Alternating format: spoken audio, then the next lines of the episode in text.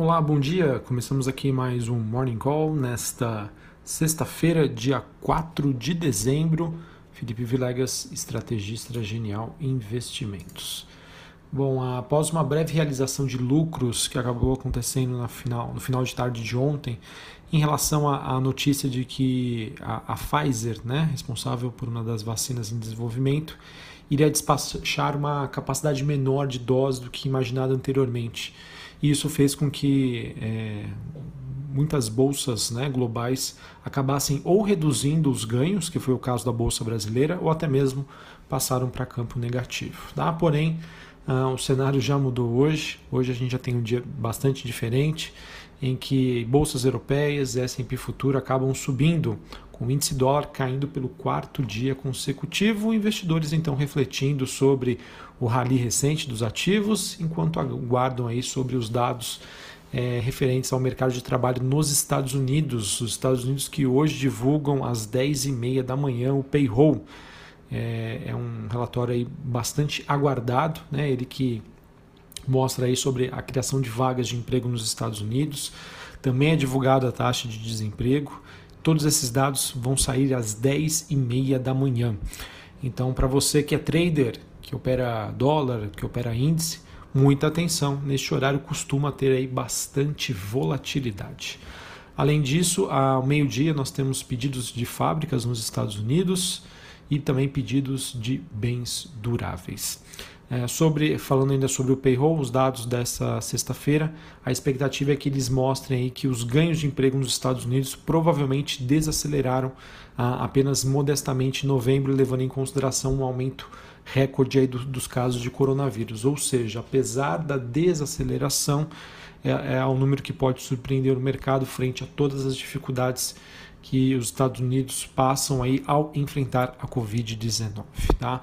Outra notícia que envolve é, os Estados Unidos e que, na minha opinião, também está motivando os investidores é que há sinais mais claros de que um acordo no Congresso, na ordem de 700 a 1 não, de 700 bilhões a 1 trilhão de dólares poderia ser anunciado e votado para mais um suporte fiscal à economia americana. Era algo que eu não acreditava, tá? Para mim isso só aconteceria em janeiro depois da que o Biden assumisse. Mas, né, se isso está acontecendo, muito bom. Com, sem sombra de dúvida, os mercados vão receber isso aí com alegria. Né? Digamos que essa proposta bipartidária que foi endossada pelos líderes democratas, com base aí para as negociações sobre esses estímulos, estaria atraindo maior interesse dos republicanos, aumentando as chances de um acordo até o final deste ano. Então, uma notícia aí também que ajuda a impulsionar os ativos de risco.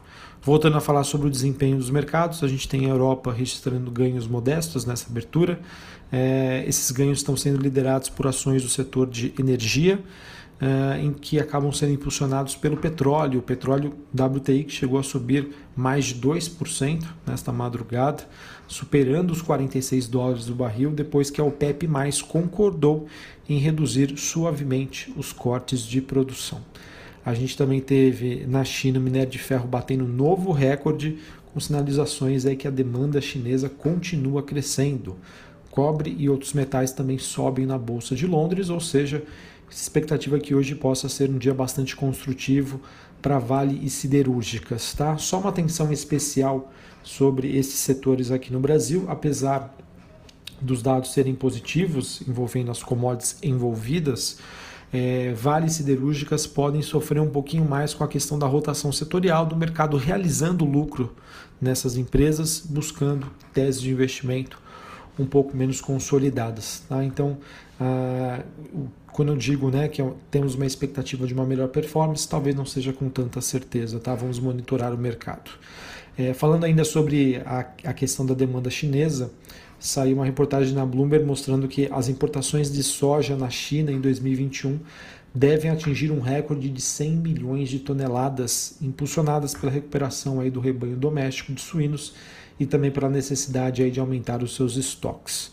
Falando ainda sobre macroeconomia, também tivemos a divulgação de pedidos às fábricas alemãs no mês de outubro que superaram as expectativas dos investidores e analistas barra né, economistas.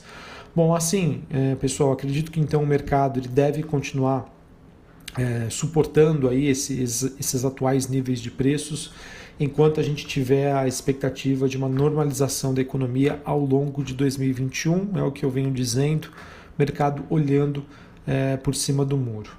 Uh, porém, é, por exemplo, né, o que, que poderia mudar as expectativas dos investidores em relação à valorização dos ativos ou à manutenção destes níveis? Tá? Quais são os, de, os dois eventos que eu acredito né, que possam gerar esse impacto, ao mesmo tempo que eu vejo que eles ainda têm uma baixa probabilidade de acontecer? A primeira delas seria em relação a um questionamento da eficácia da vacina, né, a partir do momento que ela fosse sendo utilizada, e digamos que se acontecesse uma recuperação fora do normal para a economia, que poderia gerar inflação. Gerando inflação, os bancos centrais não iriam ter mais justificativas para manter os juros tão baixos. Nós temos que entender que o que está motivando o mercado é essa expectativa de políticas fiscais e monetárias expansionistas né, que acabam se traduzindo em juros baixos e excesso de liquidez no sistema. Tá? Então, isso que mantém, digamos, os mercados é, nesses atuais níveis. Tá? Quando a gente passa já para a questão técnica de curto prazo, a gente já começa a observar e ficar um pouquinho desconfortável com alguns setores. Tá? Mas ainda eu vejo que, especialmente no mercado brasileiro, ainda a gente tem aí é, muitos setores que ficaram bem para trás, em que eu acredito que ainda tem um potencial de recuperação. Tá? Principalmente quando a gente olha para a parte, até mesmo o setor de energia elétrica, uh, para o setor de varejo barra vestuário, né? o setor de vestuário, de moda, uh, setor de construção civil, né? até mesmo o setor bancário. Vejo que ainda há, há oportunidades de valorização para esses ativos ao longo de 2021 certo? Bom, falando sobre é, noticiário político aqui no Brasil, talvez acho que o principal destaque de hoje é com o STF começando a julgar é, se permite ou não que os presidentes da Câmara, Rodrigo Maia, e do Senado, Davi Alcolumbre, disputem a reeleição. Né? Hoje a, a Constituição não permite né, que aconteça esse movimento, mas vamos ver esse julgamento do STF. Pelo que entendi, de acordo com a reportagem da Folha, Gilmar Mendes e Toffoli é, já liberaram a reeleição de, do Maia Alcolumbre, depende agora da decisão de outros ministros. Uh, bom, falando então agora sobre o noticiário corporativo, uh, a gente teve uh, uma reportagem no Valor mostrando que a Ambev está planejando um investimento de 255 milhões de reais na, em fábricas lá de Pernambuco. O objetivo é expandir a sua capacidade de produção de cerveja por malte e iniciar uma nova linha de invase para abastecer as regiões norte e nordeste do país. Notícia positiva, mas o mercado ainda um pouquinho cético com a Ambev tá, em relação ao seu poder de reação para reconquistar aí, o market share, né? É, no caso, participação no mercado. Tivemos o preço por ação da Anima né, em relação à sua oferta, que saiu a R$ 34,00 é, ela que colocou 27 milhões de ações no mercado. Esses recursos, 918 milhões, serão usados para financiamento de uma parcela da aquisição dos ativos brasileiros do grupo Lauretti. Uh, que mais? Tivemos a. No caso, a Copel, ela que participou recentemente de um programa de demissão incentivada e por conta do seu sucesso, ela iniciou, deve iniciar um novo programa tá, destinado aos, empregar, aos colaboradores do call center da Copel Distribuição. É, então, é uma notícia que normalmente tem uma boa repercussão no mercado. Né? Apesar do efeito social, né, você está demitindo pessoas, mas olhando para a parte é, financeira, você ela te, acaba gerando aí uma redução de custos para os próximos anos. Bom, tem uma matéria no, no Brasil Journal mostrando que a DASA, uma empresa de medicina diagnóstica, concorrente do Fleury, Pardini, Aliar, ela informou ao mercado que o seu conselho uh, aprovou a compra né, e venda por meio da sua subsidiária, a Impar Serviços Hospitalares, de 100% da Biodínamo. É, ela também fez uh, aquisições né, de uma rede hospitalar e, de acordo com o Brasil Journal, a DASA não descartaria um novo IPO. Tá? Hoje a DASA tem ações na bolsa, mas é uma liquidez muito baixa, muito pequena, é, mediante uma, uma OPA que foi feita no passado, uma oferta pública de aquisição, ou seja, uma saída do mercado. Ainda sobraram algumas ações para negociação, mas é muito pouco. e ela, de acordo com essa reportagem, pode voltar aí ao mercado. Bom, hoje a gente tem a SEB Distribuição, que deve participar aí de um leilão na Bolsa de Valores. Tá? Três concorrentes estão credenciadas para participar dessa disputa aí pelos ativos da SEB. Seriam a Equatorial, Neo Energia e CPFL Energia.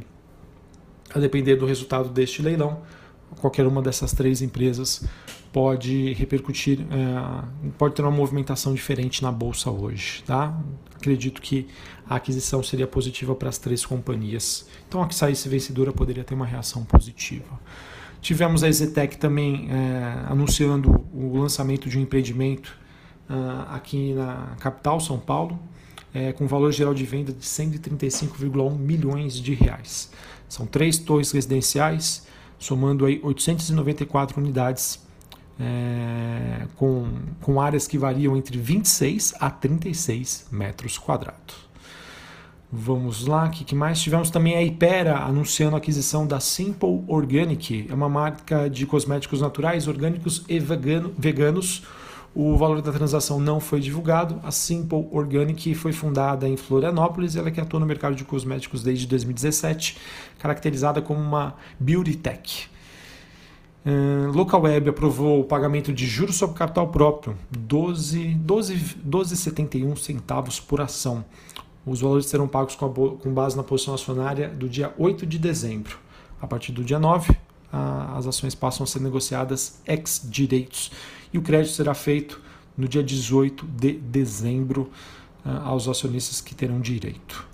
A Hermes Pardini também fechou uma parceria com a Speedbird é, Aero para transporte de material biológico via drones. Porém, antes de iniciar os seus testes, a companhia precisa da autorização da ANAC, do Odisseia, da Anvisa e também de vigilâncias sanitárias municipais e estaduais. Uh, Para finalizarmos, o Scott Bank entrou com pedido de falência da Paranapanema por conta de uma dívida de 174 milhões. O banco afirma que a companhia não cumpriu com os pagamentos previstos, então decidiu executar os seus títulos. A Simpar também informou a desistência do IPO da Vamos Locação por conta de condições de mercado.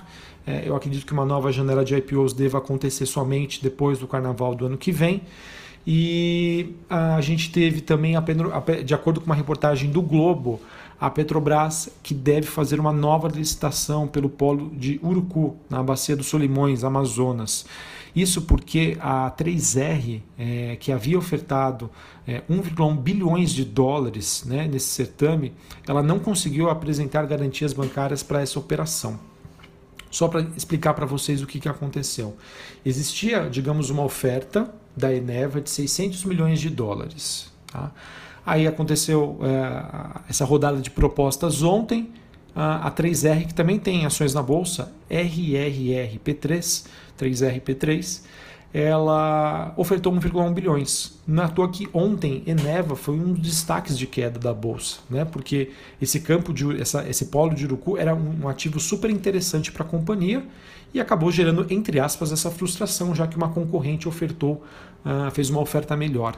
Só que agora essa reportagem diz que a Petrobras vai fazer uma nova licitação, porque a, a 3R não conseguiu apresentar essas garantias, então eu vejo que pode ser uma notícia positiva para a Eneva. A Eneva que caiu ontem pode apresentar uma recuperação dos seus preços hoje. Tá certo? Encerramos aqui então o Morning Call, muitas notícias corporativas, por conta disso a gente se estendeu um pouquinho, mas quero desejar para todo mundo uma ótima sexta-feira, bom pregão, bons negócios. Realmente a gente vinha falando aqui, comentando que ah, a bolsa apresentando sinais de realização, mas contra fluxo não há argumentos. Impressionante esse fluxo que está chegando aqui no Brasil está sustentando e ajudando as bolsas a permanecerem nesses atuais patamares. Um abraço novamente, um bom final de semana, até a próxima, valeu!